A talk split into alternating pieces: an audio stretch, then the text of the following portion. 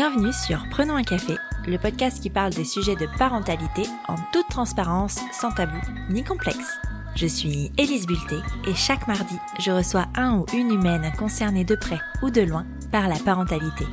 Nous échangeons sur des sujets souvent éloignés des contes de fées, mais toujours passionnants et criants de vérité. Cette saison, je te propose aussi un épisode bonus chaque vendredi.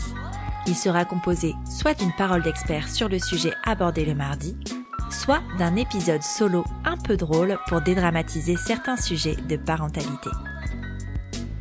Aujourd'hui, je reçois Marielle pour discuter d'un sujet qui me tient particulièrement à cœur. Marielle est infirmière de formation, créatrice de contenu sur son blog Le blog de Néroli, mais aussi sur YouTube, Instagram, TikTok et bien d'autres plateformes encore. Et dans sa vie perso, Marielle est la maman d'Inès, qui a 4 ans et demi. Complètement épanouie dans son rôle de mère, elle n'a pourtant pas cette envie d'agrandir sa famille. Et oui, Marielle et son mari ont fait le choix de ne pas avoir d'autres enfants. Mais peut-on vraiment parler de choix? Je ne pense pas. Dans cet épisode, nous allons surtout parler d'évidence, d'osmose, de famille au complet, d'amour infini, de temps accordé à chaque membre de la famille, de famille. Parce que peu importe le nombre d'enfants finalement. Peu importe qu'on soit un papa et une maman, de papa, de maman, parents solo, bref, quel que soit le modèle familial dans lequel on évolue, il reste un socle qui n'est pas questionnable. Nous sommes une famille à partir du moment où nous avons décidé d'en être une. Tu pensais être seule à galérer? Mets tes écouteurs et prenons un café. Salut Marielle. Salut Elise. Bienvenue sur Prenons un café. Merci beaucoup. Écoute, moi je suis ravie de te recevoir aujourd'hui. Alors on se connaît pas du tout. Je t'ai contacté euh, suite à un conseil euh, d'une amie euh, podcasteuse en commun.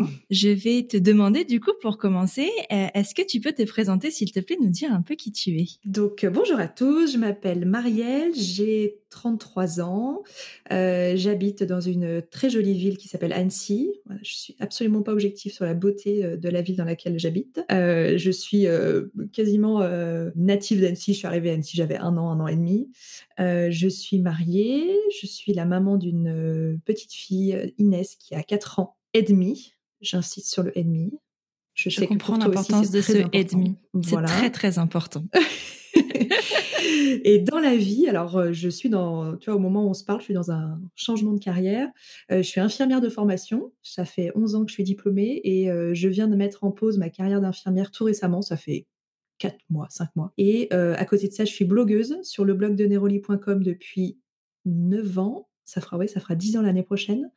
Euh, donc voilà, j'ai eu ces deux activités en parallèle pendant des années. Et puis, euh, j'ai décidé aujourd'hui de me consacrer à mon blog, surtout pour gagner du temps pour ma vie de famille, etc. Et euh, donc voilà, blog, YouTube, Instagram, je suis un peu TikTok, je suis un peu partout avec le même pseudo partout, le blog de Neroli. Et je suis aussi podcasteuse sur un podcast qui s'appelle Compresse Esparadra, qui est un, podcast qui donne la parole aux soignants, aux blouses blanches. Trop bien, c'est chouette, dis donc, c'est complet, c'est euh, c'est agréable. Dis donc, on a beaucoup de choses en commun, euh, que ce soit sur la reconversion professionnelle, que ce soit sur le 4 ans et demi, euh, qui est très très très important, et enfin sur plein de choses.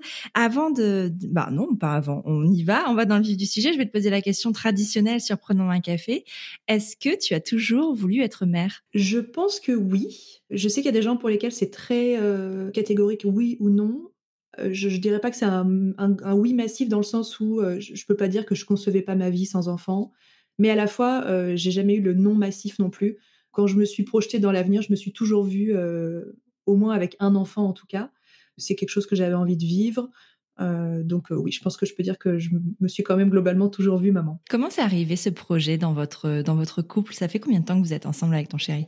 Alors nous, c'est une histoire euh, un peu un peu particulière avec donc celui qui est devenu mon mari aujourd'hui qui s'appelle Quentin. On est ensemble depuis le lycée. on s'est connus au lycée. Donc on a juste un an d'écart. Voilà. J'avais 16 ans, lui avait 17 ans. On avait un ami commun et voilà, on s'est mis ensemble comme plein de, de lycéens à ce moment-là, quoi. Euh, on s'est jamais dit euh, que c'était parti pour la vie entière. On n'a jamais imaginé à ce moment-là qu'on allait se marier, avoir un enfant ensemble ou autre. Mais euh, en fait, on s'est jamais quitté. Il y a même jamais eu de rupture. Il y a jamais eu. Alors bien sûr, hein, il y a eu des conflits, il y a eu des remises en question comme dans n'importe quel couple. Mais on a emménagé ensemble pendant nos études à Lyon. Et puis, on, voilà, on, s'est jamais séparés. Et donc, ça fait, ça fait, ça fait 17 ans. Ça y est, je crois qu'aujourd'hui, on a passé plus de temps ensemble que, que seul, quoi. C'est fou! Officiellement. Là, vous avez vraiment grandi ensemble, quoi. Exactement. Alors, c'est, c'est bien parce que, bah, voilà, du coup, on se connaît par cœur. Moi, je sais exactement, et je pense qu'il peut dire la même chose de moi.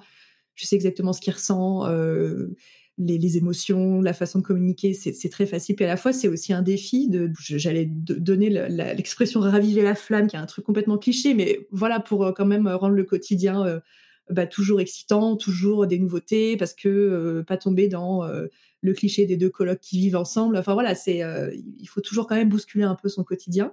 Donc la question de fonder une famille, elle est bien sûr pas arrivée à 16 ans, elle n'est pas arrivée à 18 ni à 20 ans non plus. Hein. Mais euh, je crois que quand on a fini par avoir une, situation euh, professionnelle, financière euh, stable, on a d'abord commencé à parler de mariage. Pour nous, c'était très important de se marier. Pourtant, voilà, on n'est pas croyant du tout. On s'est marié à la mairie. Mais voilà, l'idée de fonder officiellement une famille était importante pour nous. Et puis très rapidement après, l'idée d'avoir un enfant est arrivée. Est-ce que c'est arrivé rapidement? Comment ça s'est passé la conception de cet enfant? Enfin, alors, on nous raconte pas en détail. Hein, Alors, c'était? Oui, c'est arrivé très rapidement. Ouais, ouais, c'est arrivé très rapidement parce que j'ai arrêté ma pilule. Alors, je sais plus exactement, mais au mois d'avril ou au mois de mai, je sais qu'on est parti à New York à ce moment-là, donc ça doit être euh, ça. Donc 2016, et je suis tombée enceinte en juillet 2016. Donc euh, il n'y a pas eu le temps de, de se poser de questions, de stresser, de voilà, mon gynéco m'avait dit en plus, euh, ça fait très longtemps que vous êtes sous pilule, donc le temps que, en gros, la machine se remette en route, soyez pas du tout inquiète. J'ai très vite récupéré un, cycle menstruel euh, normal, comme celui que j'avais connu en étant beaucoup plus jeune, parce que voilà, ça faisait plus de dix ans que j'étais sous pilule. Mais ça, c'était rassurant aussi de voir que mon corps euh, bah, reprenait un peu ses droits. Et puis, voilà, en juillet, je suis tombée enceinte naturellement. Comment tu réagis, toi, à l'annonce de cette grossesse? Alors c'est très bizarre parce que euh, donc bah, on, en rêvait, c'est ce qu'on souhaitait. Moi, au moment où je vois le test positif, alors il n'y a pas de panique, il n'y a pas de, mais il y a une émotion, il y a un truc où tu te dis waouh. En fait, ça y est, c'est vrai, c'est là.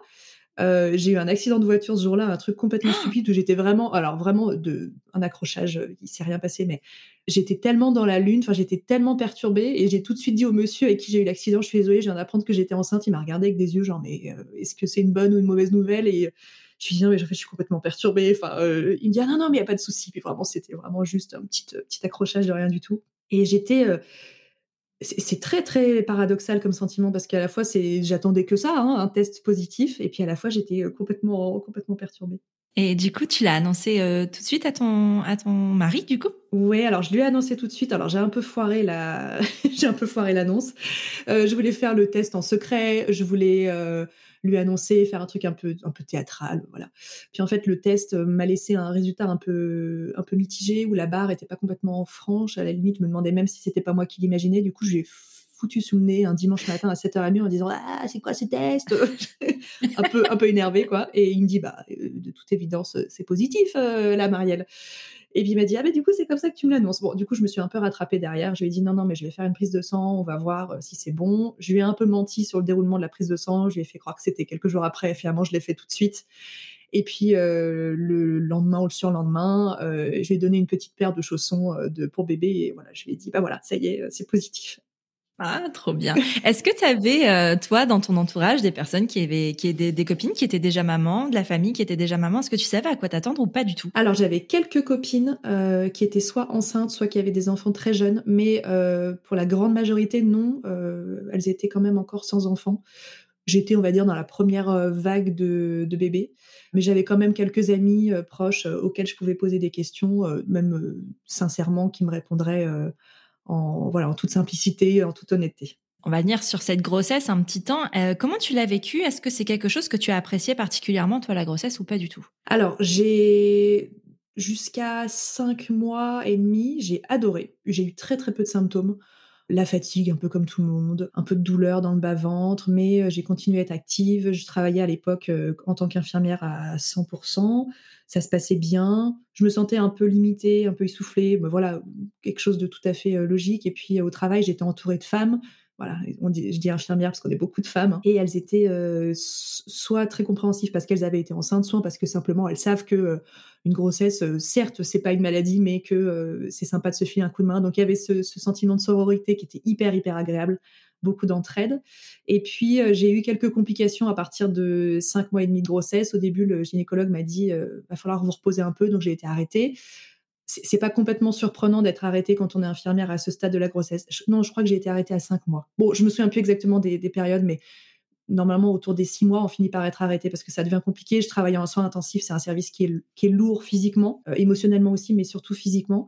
Et euh, au départ, il m'a dit un peu de repos, vous sera bénéfique, ça va aller mieux. Et puis en fait, j'ai poursuivi par un alitement quasiment complet euh, jusqu'à la fin de ma grossesse, que j'ai pas mal vécu. Mais euh, voilà, si je, si je, suis tout à fait honnête, j'aurais préféré rester active jusqu'à la fin. C'était pas un grand moment de plaisir, mais je l'ai pas mal vécu. Est-ce que vous avez demandé le sexe de votre bébé avant sa naissance? Oui, alors oui. Alors moi, je, je tu vois, j'ai ma meilleure amie qui vient d'accoucher, là, qui a gardé la surprise jusqu'à la fin. J'admire, je, je, trouve ça. Alors, je, je pense que c'est une très bonne idée et que si on a envie de le faire, il faut le faire. Moi, je trouvais ça tellement abstrait que je, me dis, il faut au moins que, avec ce que la science nous offre aujourd'hui, hein, je veux dire, dans les années 70, j'aurais pas fait un caprice pour dire, je veux absolument savoir si c'est une fille ou un garçon, mais je trouve qu'aujourd'hui, vu qu'on peut le savoir facilement, aisément, euh, je trouve que c'était une bonne idée de le faire. C'était pas pour une question de, de tu, vois, d'acheter des vêtements de la bonne couleur, de même pour comment dire mon point de vue personnel, que ce soit un garçon ou une fille ne changeait rien dans ma perception des choses. C'était juste pour avoir une petite info de plus pour se projeter. Euh, on m'aurait dit que c'était un garçon, euh, ça n'aurait absolument rien changé, mais c'était ouais, c'était plus une façon de s'approprier quelque chose qui est tellement tellement inconnu. Euh, donc pas de regret d'avoir demandé. Tu vois, moi j'ai pas demandé. ah, bravo. Ah, j'admire, franchement j'admire. Mais en fait, je crois que hum, c'était même pas compliqué, c'était même pas une question d'impatience, c'était juste comme ça, tu vois, c'était je sais pas. Enfin, je crois que tu vois, comme toi, tu as eu ce besoin d'avoir cette information, cette envie. Moi, j'avais cette envie de pas l'avoir en fait, ah tout simplement. Et, euh, et c'était pas difficile pour moi, mais parce que c'était mon choix, tu vois. C'est pour ça aussi. C'est. Euh... Mais tu vois, je peux pas dire que je regrette, mais je trouve que c'est génial de garder la surprise. Ouais. Ça, ça met des quelques angoisses quand t'as des préférences, mais euh, mais voilà, mais. Euh, si t'as trois garçons et que t'espères une fille, ou ce genre de choses. Là, mais euh, mais non, franchement, c'est après. Enfin, tout est chaque choix est, est, est légitime et, et on le fait pour une raison qui est complètement euh, propre à, à chacun. Et euh, mais mais oui, non, c'est euh, c'est important. Je te pose cette question-là parce que justement, moi, la projection en tant que maman de d'une fille ou maman d'un garçon m'intéresse beaucoup. Est-ce que toi, t'avais, bah, tu disais que t'avais pas forcément de préférence, mais est-ce que tu avais quand même imaginé quelle mère tu serais pour une petite fille, quelle mère tu serais pour un petit garçon? Au stade de la grossesse, je pense que je me projetais pas trop encore dans des questions d'éducation, de choses comme ça parce que je trouve qu'il y avait déjà tellement de choses à, démêler.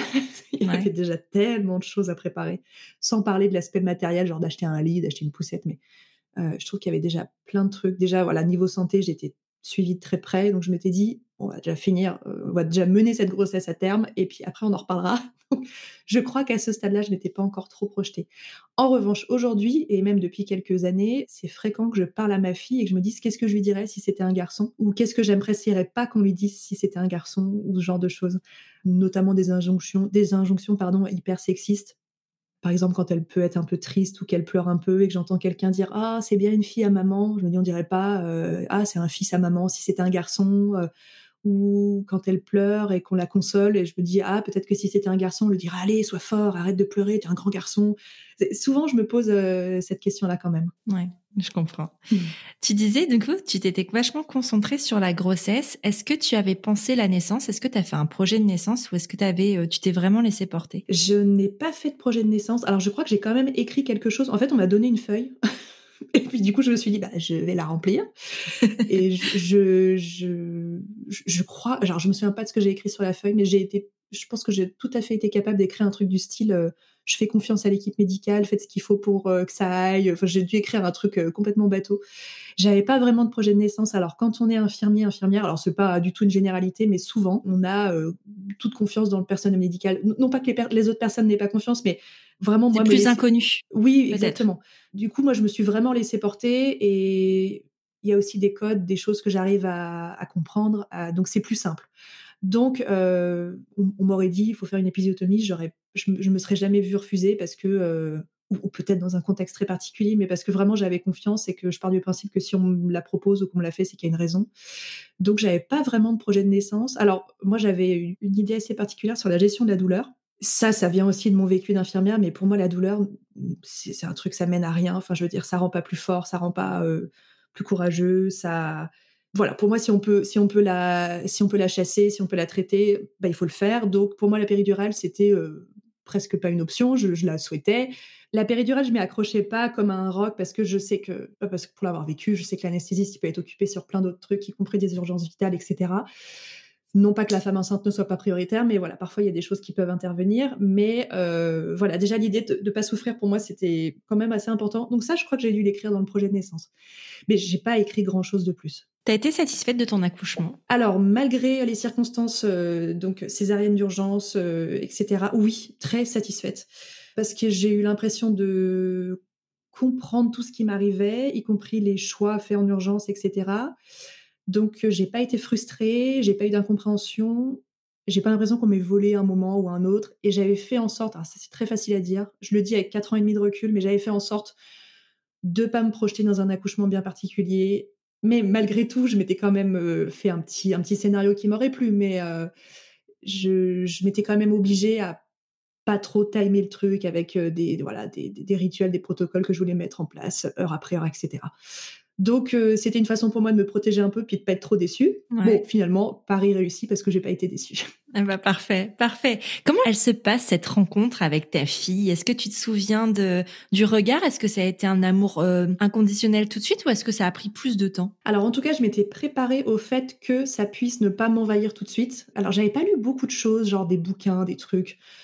J'ai tenté d'en lire quelques-uns et puis en fait c'était rempli de lieux communs euh, où c'était parfois plein de jugements où je m'y retrouvais pas. Donc je, crois que j'ai quasiment rien lu. En revanche, j'ai écouté euh, des podcasts, voilà comme Bliss, des choses comme ça, des récits de mes copines, des articles de blog, des, retours d'expérience sur Instagram, etc. Donc j'étais préparée à ce que ça m'envahisse pas d'un coup. Bon, et puis en fait j'ai mis les deux pieds dedans.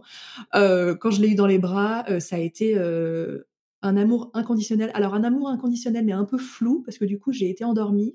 Ouais. J'étais un peu dans le gaz. Donc les toutes premières minutes, je m'en souviens, mais je me souviens vraiment lutter contre vraiment comme un, comme un sommeil. Euh, mais j'ai tout de suite eu, en tout cas, euh, oui, oui, un, un, attachement pour elle et, euh, le, vraiment le truc qui me, qui me marque le plus, c'est que pendant les neuf mois, il y avait un truc qui m'obsédait, c'était de me dire à quoi elle va ressembler. Physiquement, euh, même dans ses, dans ses manières de faire, etc. Mon mari, c'est un peu, tu vois, c'est un peu mon opposé. Moi, je suis brune aux yeux noirs, et lui, il est blond aux yeux verts. Donc, je me ah disais, euh, moi, j'ai les cheveux qui ondulent, lui, il a les cheveux très raides. Donc, je me disais, mais de, qui elle va prendre? Alors, pour moi, tout ce qui était un peu châtain, brun, allait prendre le dessus. Résultat, elle est blonde comme les blés, mais elle a pris mes yeux noirs. Enfin, c'est assez rigolo. Et quand je l'ai eu dans les bras, eh ben, donc elle ressemblait à, un bébé euh, d'une certaine euh, description. Et c'est comme si je. C'est complètement cliché ce que je vais dire, mais c'est comme si je l'avais toujours connue. Euh, j'avais pas du tout une étrangère euh, sous les yeux. Alors je pense que du coup, s'il y a des parents qui se retrouvent avec un bébé dans les bras et qui sont un peu, voilà, un peu perturbés, qui se disent mais qu'est-ce que c'est que cet enfant? Il faut accepter aussi qu'on puisse avoir peut-être un moment de choc. Il faut accepter qu'il puisse y avoir quelques quelques jours avant de s'apprivoiser, de se connaître. Euh, moi, tout de suite, ça a été, euh, ça a été immédiat. Ah, c'est chouette. Tu parlais de ton mari. Moi, je voudrais aussi parler de lui. Euh, quelle a été sa réaction à la naissance de votre fille? Alors lui, du coup, c'est pas parce qu'il l'a pas vécu physiquement que ça n'a pas été dur pour lui de me voir partir en catastrophe au bloc opératoire, etc. Ça a été, ça a été un grand moment de stress. Et puis ça a été aussi, comment dire, une, une, répétition de quelque chose qui avait déjà été vécu dans sa famille. Donc ça a été vraiment un grand moment de stress pour lui. Euh, du coup, c'est lui qui a été un peu en charge des opérations euh, très vite, quoi. Parce que donc moi, j'étais ouverte, en train d'être cousue une fois qu'Inès est née, endormie, donc vraiment, j'étais pas, j'étais pas là. Et donc lui, il s'est retrouvé tout de suite avec la petite dans les bras.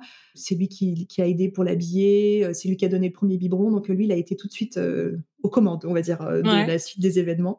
je suis persuadée que ça a eu un lien peut-être pas, hein, mais je me suis en tout cas, je me suis toujours fait cette idée que ça avait eu un lien avec justement ce lien qu'ils ont créé tous les deux. Euh, pour moi, ça démarre de là parce qu'il euh, a tout de suite été très très très intégré euh, dans la dans la naissance et puis dans les suites de couches.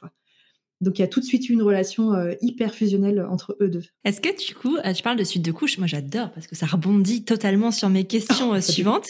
c'est beau, c'est beau. Est-ce que tu avais préparé justement ça? Est-ce que tu savais à quoi t'attendre sur le postpartum? Est-ce que tu savais physiquement ce qui pouvait t'arriver? Est-ce que tu savais psychologiquement ce qui pouvait t'arriver? Comment tu as vécu justement cette entrée dans la maternité? Alors oui, je m'étais bien préparée. En tout cas, j'étais consciente que ça allait être dur euh, j'étais consciente que ça allait être fatigant. Au niveau physiologique, alors je suis infirmière, je suis pas sage-femme, je suis pas médecin, mais il y a plein de choses que je connaissais déjà, euh, notamment parce qu'en salle de réveil, je prenais en charge en plus des femmes euh, post-césariennes. Pour moi, ça c'était, on, m'expliquait plein de choses et je disais oui, oui, je suis au courant. Donc ça, c'était vraiment beaucoup, beaucoup plus simple pour moi que pour une personne qui n'est pas dans le corps médical. Donc tout ça, je m'y étais préparée.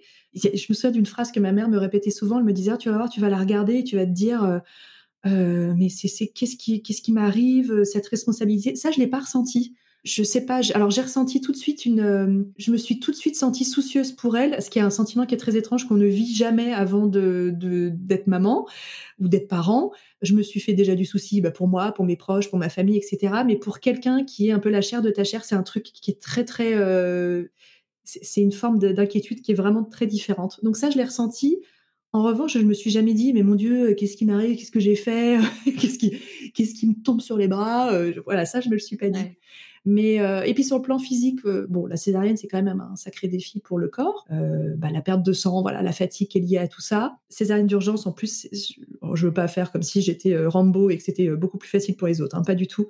Mais voilà, ça implique aussi des douleurs après qui sont parfois un peu compliquées. je dirais qu'il m'a quand même fallu une bonne semaine pour me sentir réellement bien et puis un bon mois pour euh, me retrouver un peu euh, comme avant.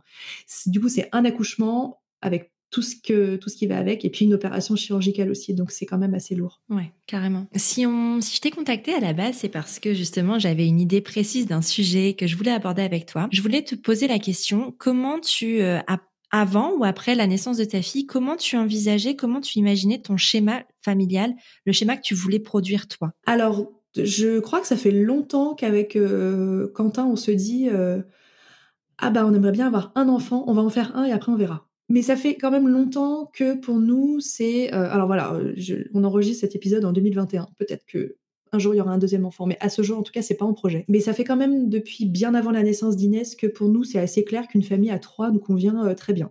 Alors je suis consciente que les, gens me renvoient ou nous renvoient parfois des choses assez agressives du style oh bah, c'est triste euh, ah bah elle va être égoïste. Vraiment hein, c'est des choses c'est pas des choses que j'invente oh ça je ah non je je je je, comprends. Je sais que tu les inventes nous pas dit, quoi. c'est c'est enfin je sais pas ce que tu en penses c'est une violence inouïe quoi. C'est très violent euh, bah alors pour eux contextualiser, tu as fait le choix et tu as envie d'avoir un seul enfant, c'est aussi mon choix, c'est aussi mon envie. Donc je suis aussi confrontée à ce genre de, de remarques qui sont déplacées, qui sont souvent intrusives de personnes en plus qu'on connaît à peine. Je sais pas si tu ressens ça, mais la plupart des remarques qui sont comme ça, euh, assez virulentes, viennent des personnes qu'on connaît peu finalement, qui sont pas d'un entourage proche. Et je trouve ça vraiment aberrant en fait que ces personnes se permettent d'entrer dans une intimité sans connaître vraiment.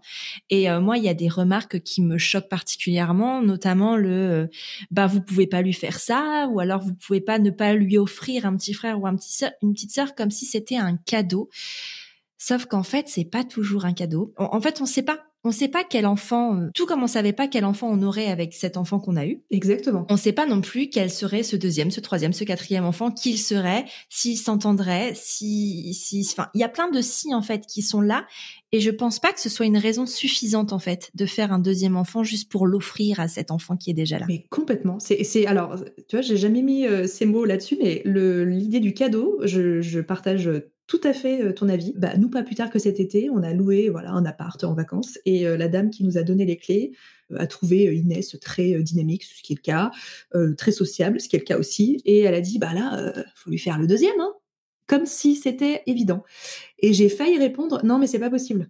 T'as envie, les gens ils te renvoient un truc violent, t'as envie de renvoyer un truc violent en te disant je, vais lui faire croire que bah je, sais pas des choses qui arrivent. Hein. Euh, j'ai plus d'utérus. Euh, ah oui, non, mais c'est vrai en plus. Je, je, suis plus fertile, ou mon mari a des soucis de fertilité, ou j'en sais rien. Ou tu vois, tu as envie de renvoyer ça. Hein. voilà, la décence m'a appris à ne rien dire, mais franchement, il y a des moments où il faudrait aller un peu plus loin. En effet, les réactions, elles viennent souvent de gens qui ne sont. Enfin, moi, mes parents, par exemple, ne m'ont jamais fait de réflexion, mes beaux-parents non plus, mes amis proches non plus je sais pas ce qui se dit en privé, mais j'en ai rien à faire. Mais souvent, c'est bah, typiquement genre le chauffeur de bus ou euh, le voisin qui vient débarquer. Exactement, dans un resto, un serveur qui te dit bah elle va rester toute seule toute sa vie cette petite. Ou voilà. Moi, il y a quelqu'un qui m'a dit, ça je m'en souviendrai toute ma vie, qui m'a dit mais si elle meurt, vous avez plus d'enfants. Alors ça. Ah parce que parce que quand on fait deux ou trois enfants, du coup, c'est pour avoir des, pièces de rechange si on perd un pion quoi. En gros. C'est que moi, c'est un truc que j'ai entendu euh, longtemps dans ma vie, ce truc-là, mais parce que c'était une peur, euh, une peur de quelqu'un de proche de moi, de de voilà, de perdre son enfant et de pas en avoir, euh, voilà, forcément, de plus avoir d'enfant, un traumatisme qui ne me regarde pas. Mais euh, c'est quelque chose que j'ai beaucoup entendu. Ouais, s'il lui arrive quelque chose, t'as plus personne. Mais ça veut dire quoi? Que ça veut dire que si j'en ai deux, ça me fera moins mal s'il lui arrive quelque chose? Ça. veut dire. Ça veut dire que s'il m'arrive quelque chose, je compterai uniquement sur mon enfant. Il est là pour me, me, satisfaire. Enfin, ça veut dire aussi que la place de l'enfant, elle n'a pas été bien comprise non plus je sais pas, il y, a, un truc qui est, très dur. Alors voilà, nous, ce schéma à trois nous convient très bien. Et aux gens, j'ai envie de dire aux gens à qui ça pose problème, mais faites-en 10, hein. faites-en 15, faites-en 20 si vous voulez. Si ça vous convient pas, mais faites bien ce que vous voulez dans vos foyers. Hein. Mais nous, on est très heureux comme ça, même si je sais que beaucoup de personnes ont du mal à y croire. Mais on est très heureux comme ça. Et j'ai plein d'exemples autour de moi d'enfants qui sont des monstres d'égoïsme alors qu'ils sont dans des fratries de 3, 4, 5. Je ne dis pas que ma fille est parfaite, mais on peut tout à fait élever un enfant unique en étant empathique, en étant altruiste. Enfin, moi, j'invite beaucoup ma fille quand elle est au square, il y a un enfant qui pleure, je lui dis va le voir, va le consoler, va le réconforter. Quand elle a quelque chose, je, l'invite à partager avec nous, euh, avec des amis. Je, fais en sorte qu'elle soit très entourée de voilà de, famille, d'amis, etc. En fait, ça n'a rien à voir avec le nombre d'enfants. Non. non, puis en fait, tu vois, moi justement, en ayant cette discussion avec toi, j'avais aussi envie de montrer que bah, qu'on n'est pas non plus des monstres d'égoïsme parce qu'on veut qu'un enfant et quand bien même en fait euh, tu vois, moi pour le coup, une des raisons pour laquelle je ne veux pas d'autres enfants, c'est parce que je tiens aussi à ma vie. Euh, pas ma vie euh, dans le genre je vais mourir, mais ma vie, la vie que j'ai décidé de mener, tout simplement, ma vie professionnelle, ma vie sociale. Et je sais pertinemment quand, quand tu as plusieurs enfants, bah forcément, t'as plus autant de temps à accorder et c'est ok quand c'est un choix. Moi, mon choix, il est de donner autant de temps à ma fille qu'à ma vie sociale, qu'à ma vie professionnelle, qu'à ma vie de couple. Parfois, elle passe à la trappe aussi, celle-ci, mais bon, c'est quand même... Ça reste entre nous. Voilà, ça reste entre nous. Non, mais tu vois ce que je veux dire? C'est quelque chose d'assez important et moi, j'avais envie de justement montrer que bah, qu'on a le droit de penser ça, en fait. Et on a le droit aussi de se sentir complet à trois. Ouais. Enfin, nous, c'est notre cas. Je rêverais de, tu vois, de revivre une deuxième grossesse. J'ai trouvé que c'était un moment fabuleux. Et c'est pas parce que ma grossesse a été compliquée et que mon accouchement dans, le, dans les textes a été compliqué aussi que je n'ai pas envie d'avoir un deuxième enfant. Ça n'a rien à voir.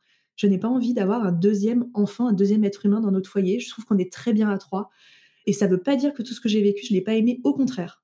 Vraiment, je donnerais tout pour revivre ça une deuxième fois parce que j'ai trouvé que c'était fabuleux. Mais quand je pense à un deuxième enfant, avec Inès, je me projetais dans quelque chose d'heureux. je savais que ça serait pas forcément facile. Je savais que euh, on serait fatigué, que euh, voilà, on passerait par toutes les étapes par lesquelles euh, les parents passent. Mais je, ne voyais que de la joie. Et quand aujourd'hui je pense à un deuxième enfant, alors bien sûr que je pense à de la joie, mais j'ai tout le reste qui prend le dessus, c'est les mmh. angoisses, le stress, euh, les nuits sans sommeil. Ouais, les nuits sans sommeil. Et encore, tu vois, ça c'est accessoire. C'est plus que je je me projette pas. On se, enfin, je dis je dis je, mais vraiment c'est quelque chose qu'on dont on a parlé pendant des heures avec mon mari, mais dans lesquels on, et d'ailleurs heureusement, on est tous les deux d'accord. Oui, parce que tu vois, moi, c'est aussi une image qu'on me renvoie de l'extérieur quand j'en parle, parce que c'est vrai que quand on pose la question, bah, je réponds, euh, mais en mon nom propre parce que je suis la, personne qui parle. Mais en gros, on me dit que je, suis égoïste par rapport à mon mec, en fait, alors que ben c'est un choix de couple. Comme s'il y en avait un qui imposait ce choix à l'autre, alors que pas du tout, mais tellement pas en fait. Je crois même que si on devait avoir un deuxième enfant un jour, ça se négocierait vraiment entre nous deux. Et, et en fait, enfin, c'est tellement Ouais, non, c'est pas. Euh, enfin, c'est vraiment une décision de famille. Il y a personne qui impose quelque chose à l'autre parce que c'est vu tellement d'une façon euh, rare et finalement un peu anormale de vouloir un enfant que euh, on peut pas imaginer que dans le couple ce soit euh, aligné. Quoi. Complètement. ouais. Et en fait, bah si. vraiment. Eh bah, Nous, eh chez nous, c'est c'est même c'est pas un sujet. En fait, on n'en parle même pas. Quand Inès est arrivée, je me suis dit peut-être que, comme mes copines, quand elle aura 2-3 ans, ça va commencer à me travailler. Ça me travaille pas. Maintenant, elle a 4 ans et demi, ça me travaille encore moins. Et pour Quentin, c'est pareil. Enfin, je veux dire. Et, du coup, tant mieux, parce que ça doit être euh, un conflit suffisamment dur à gérer, j'imagine. ah, ça, doit être vraiment difficile. Très demandeur et pas l'autre, mais. Euh, mais oui, vraiment, on est, on est complètement en adéquation sur ce point-là. Carrément. Est-ce que euh, votre fille vous a déjà posé la question euh, d'un petit frère ou d'une petite sœur? Oui, j'ai pas de souvenir, tu vois, où elle a réclamé ou pleuré ou autre, mais bien sûr, elle voit des schémas familiaux qui sont différents. Donc, elle a déjà posé la question. Alors, elle est encore petite, mais il n'y a jamais eu de demande, genre je veux un petit frère, une petite sœur. Mais elle pose la question, voilà, pourquoi moi je suis seule euh, Et puis ma copine, une telle, pourquoi elle a un petit frère, etc. voilà, juste on lui explique. Et ce qui aide aussi, c'est que voilà, mon mari est enfant unique, donc euh, lui, il explique, bah, voilà, tu vois, moi, je, je suis, je suis tout seul. Euh, puis ça s'est toujours bien passé. Donc voilà, le modèle, elle le connaît aussi par son prisme. Bah oui. Mais ça a jamais été, non, ça a jamais été une question. c'est plus de la curiosité, mais comme elle peut demander pourquoi telle copine elle a deux papas, deux mamans, pourquoi elle a la qu'une maman. C'est juste c'est des schémas familiaux différents, puis on lui apprend que ça existe euh, aussi quoi. Carrément. Tu vois c'est drôle parce que mon mec aussi est d'enfant unique, mais euh, décidément. Il a bien vécu du coup. Il l'a très bien vécu, même s'il m'avait raconté qu'à un moment il avait désiré, enfin il avait demandé un petit frère, une petite sœur pour être, euh, parce qu'il se sentait peut-être un peu seul, mais finalement aujourd'hui avec le recul, enfin c'est une demande d'enfant quoi. C'est mmh. pas oui, c'est C'est pas un désir profond et c'est une demande de quelque chose qu'on ne connaît pas finalement. Enfin, c'est toujours pareil. On a toujours l'impression que l'herbe est plus, verte ailleurs. Donc euh, c'est ça donne envie quand tu peut-être tu le vois chez les autres, mais finalement le vivre c'est peut-être pas non plus. Euh, mais complètement. Enfin, moi j'ai un frère. Du coup, j'ai vécu. Hein, voilà. Euh, une fratrie et parfois j'explique à Inès, c'est pas juste un copain, une copine, quoi. C'est aussi bah, partager tes parents, mmh. partager ce que tu possèdes. Le, Tes parents ont bah, statistiquement deux fois moins de temps pour toi. Enfin, c'est différent, quoi. Et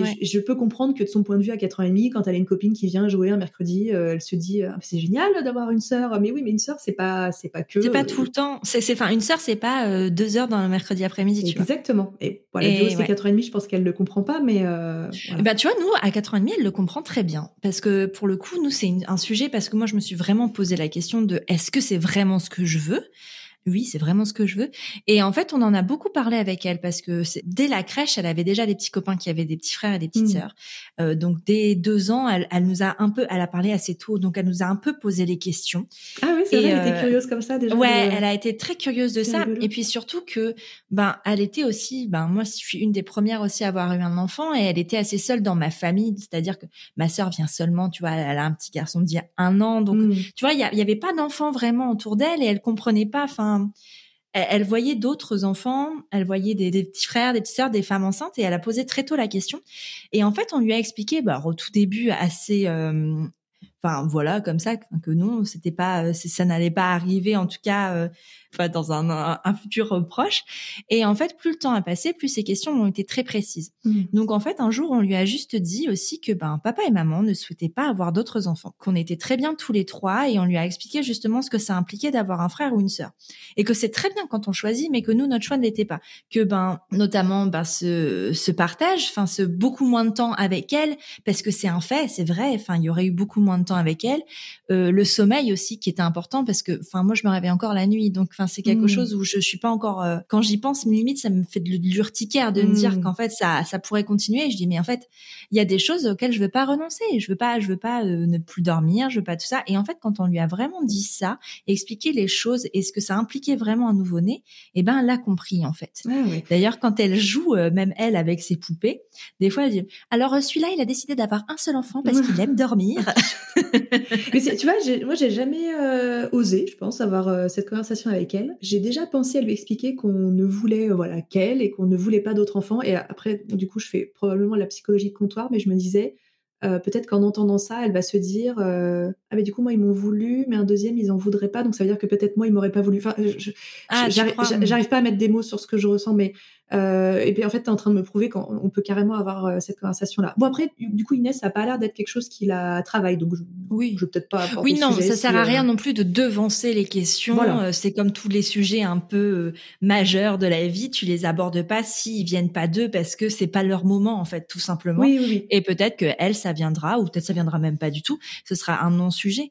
Mais mais pour nous, ça en a été un. Et le fait de lui expliquer les choses, enfin qu'on faisait pas ça non plus pour la punir, tu sais parce qu'il y avait ce côté, parce que, enfin, je veux dire, les questions qu'on nous pose, elle les entend. Généralement, elle est là. Quand on nous dit euh, pourquoi vous lui offrez pas un petit frère ou une petite sœur, ah bah vous allez pas la laisser oh. seule. Tu vois, j'ai pas envie qu'elle le sente comme une punition vraiment parce qu'on veut pas lui donner ça parce que d'après le discours des gens, c'est quelque chose d'extraordinaire et, et à cause de nous, elle passera à côté de ça. Donc c'est pour ça aussi qu'on lui a expliqué les choses et qu'on lui a dit que ben voilà. Et puis le fait que son papa n'ait pas de frère ou sœur, c'est vrai que ça, ça aide quand même mmh. parce que ça montre que ben du coup euh, ça, ça, ça peut très bien se passer aussi en étant euh, voilà, ouais.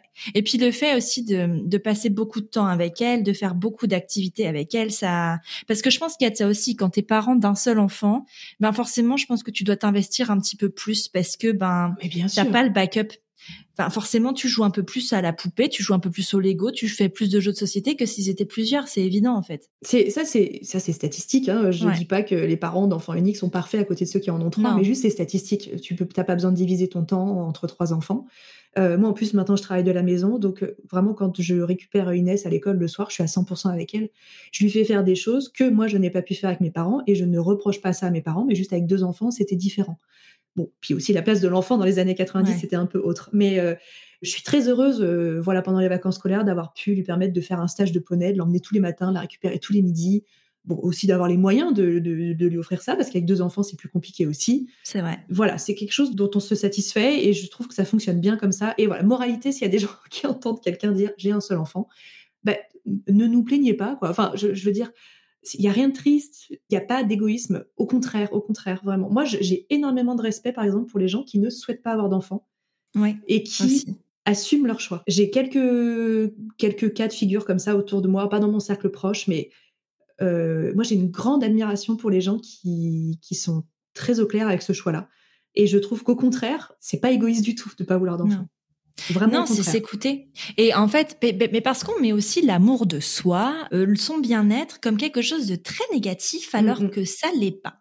C'est quelque chose d'important pour l'équilibre, tout comme en fait ça peut être important pour euh, une famille d'avoir une fratrie de trois, quatre enfants. Et eh ben c'est aussi important de vouloir se mettre au centre aussi. Euh, moi je sais que j'ai cette envie-là de, de, prendre soin de moi, de, de, de, pouvoir être dans mes pleines capacités et physiques et psychologiques pour ma fille, mais pas que pour elle pour plein de plein de, sphères de, ma vie qui me plaisent énormément. Et il y a aussi ce côté de quand tu as un enfant, et eh ben en fait c'est quand même plus facile de partager dans le sens où ben t'as un enfant versus deux adultes, ce qui fait que ben en fait tu peux aussi dégager plus de temps pour toi parce que ben euh, ton enfant est avec l'autre parent. Et ça c'est c'est un luxe mais que j'ai choisi. C'est un luxe que j'ai envie d'avoir, c'est un luxe que j'ai envie de, de, garder pour moi parce que c'est trop important et je sais très bien que si on avait un autre enfant, eh ben ça serait pas le cas parce que ben quand euh, par exemple as un nouveau-né qui est là, il est avec un parent, ben c'est l'aîné est en demande donc il va avec l'autre parent et là le repos est quand même plus difficile et le fait d'en parler, on se rend bien compte que quand même une deuxième grossesse est aussi plus compliquée bien sûr. parce que la fatigue parce que t'es pas aussi auto-centré sur une deuxième grossesse hmm. que sur une première, ce qui est normal et moi en fait tout ça c'est des choses que j'ai pas envie de vivre et ça fait pas moi une mauvaise personne et je pense que ça ne fait pas de toi non plus une mauvaise personne. Et puis dans l'extrême euh, opposé, enfin moi j'ai des exemples euh, voilà, que j'ai rencontrés dans ma vie d'enfants non désirés. C'est horrible, hein c'est un truc, c'est horrible. Enfin vraiment, c'est pour ça que je respecte vraiment beaucoup les gens qui choisissent de pas avoir d'enfants. Avoir des enfants parce que la société dit que c'est bien d'avoir des enfants, ça c'est une catastrophe hein, mmh. pour les parents et pour les enfants. Ouais. C'est un truc, il faut pas que ça existe quoi. C'est des, des, parcours de vie. Euh, c'est très dur, quoi. C'est très, très dur. Mais c'est très dur. Et puis, c'est surtout que les enfants, quand ils arrivent, ils n'ont pas demandé à être là, quand même. Et que ça, enfin, c'est quand même un choix. Déjà, faire un enfant, c'est un choix égoïste. Mm. Parce que c'est nous qui décidons d'avoir un enfant. C'est nous qui décidons euh, de mettre au monde cet enfant. On lui rend pas service. Bah, déjà parce qu'on ne sait pas dans quel monde il va grandir, on ne sait pas ce qu'il va vivre en fait, on n'en sait rien. On connaît pas les futures épreuves qu'il va vivre et peut-être qu'elles seront elles seront atroces et, et c'est peut-être pessimiste de le dire, mais tout comme on peut aussi leur offrir une vie extraordinaire et une mmh. vie joyeuse, mais c'est pas de notre seul fait en mmh. fait aussi. On n'est pas, on maîtrise pas tout il y a aussi cette question et je pense que et elle est très de plus en plus courante je pense chez les, les personnes qui veulent un enfant ou pas d'enfant cette question aussi euh, environnementale qui mmh. euh, qui entre en compte euh, de ben on sait pas on est quand même sur un gros flou à ce niveau-là et c'est vrai que moi je peux comprendre ces questions-là. Tu vois, tu parlais justement de, de, de ces enfants dont désirés et moi je te parlais de l'égoïsme parce qu'en fait, les personnes qui veulent pas d'enfants, les personnes qui veulent un enfant sont souvent perçues comme égoïstes alors qu'en fait, ouais, je pense que c'est tout l'inverse. Bah ouais, quand même, c'est un peu l'inverse quoi. Ouais. Et c'est quelque chose qu'on dit peu mmh. finalement. Mais ça veut pas dire que c'est mal et que je juge. Enfin, moi, j'admire énormément les personnes qui ont plusieurs enfants. Enfin, je veux dire, avoir cette force mentale et cette force physique. Enfin, franchement, c'est quelque chose que waouh, quoi. Ouais, et puis qu'ils les, qu'ils les veulent, qu'ils s'en occupent bien, qu'on qu'on cet esprit euh, de famille. Enfin, moi, j'ai- plein de modèles de, de familles nombreuses où ça cartonne, quoi, vraiment. Et je suis persuadée que mon modèle n'est pas universel, mais vraiment, faut, faut respecter ses choix, quoi, Ouais, les choix des autres. C'est ça. Est-ce que toi, tu as aussi cette impression qu'on remet toujours en, en cause ton choix de, on te dit, oui, tu dis ça maintenant? Je ressentais ça il y a quelques années, et puis maintenant que ma fille a 4 ans et demi, un peu moins. Ouais. Au début, quand euh, elle avait peut-être un an et demi ou deux ans, on me disait alors le deuxième, je disais non, oh, bon, c'est parce que c'est encore dur, euh, t'es encore crevé, elle a, elle a encore des couches. Enfin, on te sort un peu la panoplie des trucs un peu pénibles de cet âge-là. Et puis après, quand elle commence à avoir euh, trois ans, qu'elle va à l'école, on te dit alors le deuxième, ouais non, euh, ah mais c'est peut-être bien qu'ils aient un peu plus d'écart. Mais là, puis là, ça y est, j'ai l'impression qu'on nous fout la paix. J'ai l'impression que la question se pose plus trop. Bon, sur les réseaux sociaux aussi, parce que euh, il y a des gens qui regardent ma vie comme si c'était une télé-réalité et que, bah, comme dans les Sims, ils aimeraient bien qu'il y ait un bébé qui se rajoute. Enfin voilà, je, je, suis pas du tout euh, fâchée contre ces gens-là. euh, C'est donc parfois on peut encore me reposer la question, mais j'ai l'impression que globalement on nous fout un tout petit peu plus la paix qu'avant. Ouais. Ouais, je comprends. Nous aussi, je crois qu'on nous fout un peu plus la paix qu'avant euh, sur ça. Et puis, nous, d'un point de vue familial, ce qui est cool, c'est qu'il y a d'autres bébés qui sont arrivés depuis. Parfait. qu'on est un peu tranquille, genre, Ça occupe bon. l'espace. on nous oublie, on peut vivre notre vie tranquille. Et ça, c'est plutôt cool. Est-ce que tu t'es déjà posé la question, est-ce que tu as déjà eu peur d'un regret? Alors, je, je me suis déjà posé la question. C'est pas une question qui m'obsède. Vraiment, je suis assez au clair. euh. Alors, tu, vois, je, je continue à dire peut-être qu'un jour on changera d'avis parce que je sais pas de quoi la vie va être faite. euh. Quand on me demande tu te vois où dans un an, j'en ai aucune idée. Je- donc, euh, Ouais. c'est pour ça que je laisse toujours une porte ouverte parce que je, je veux pas qu'on me ressorte l'épisode de podcast en disant ah, souviens-toi avec Élise en 2021 tu disais que t'en voulais pas de deuxième. Bien sûr que ça reste dans un dans un coin de ma tête que oui je me questionne, mais c'est toujours dans le à travers les yeux d'Inès. Ouais. Et on en revient à ce qu'on disait tout à l'heure, du coup, bah, c'est pas, une poupée, c'est pas un jeu, c'est pas pour lui faire plaisir, c'est pas un cadeau, quoi. À mes yeux, aujourd'hui, c'est toujours euh, la bonne Ouais. décision de ne pas avoir de deuxième enfant. C'est ça. Je me suis. C'est drôle cette question de porte ouverte parce que je me demande vraiment si on la laisse pour pas qu'on nous dise ha, je te l'avais dit. Tu sais. C'est ça. Moi, je pense que c'est Ou est-ce que c'est vraiment un choix de se dire ah, en fait j'en sais vraiment rien de ce qui va se passer dans Moi, 10 à ans, tu vois. 95%, c'est euh, pour pas qu'on me dise euh, Ah, bah ça fait pourtant 5 ans que tu dis que tu n'auras pas de deuxième. Et 5% de euh, J'en sais rien, demain on déménage au bout de la terre, euh, je...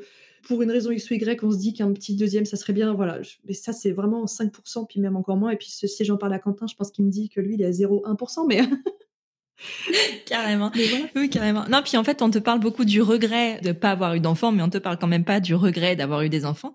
voilà. Et, euh, et le regret maternel est quelque chose de, de particulier qu'on tait beaucoup. Ça, c'est très pense. tabou. Il y a un épisode de Brut, pour information, s'il y a des gens que ça intéresse, qui vient de sortir à ce sujet-là.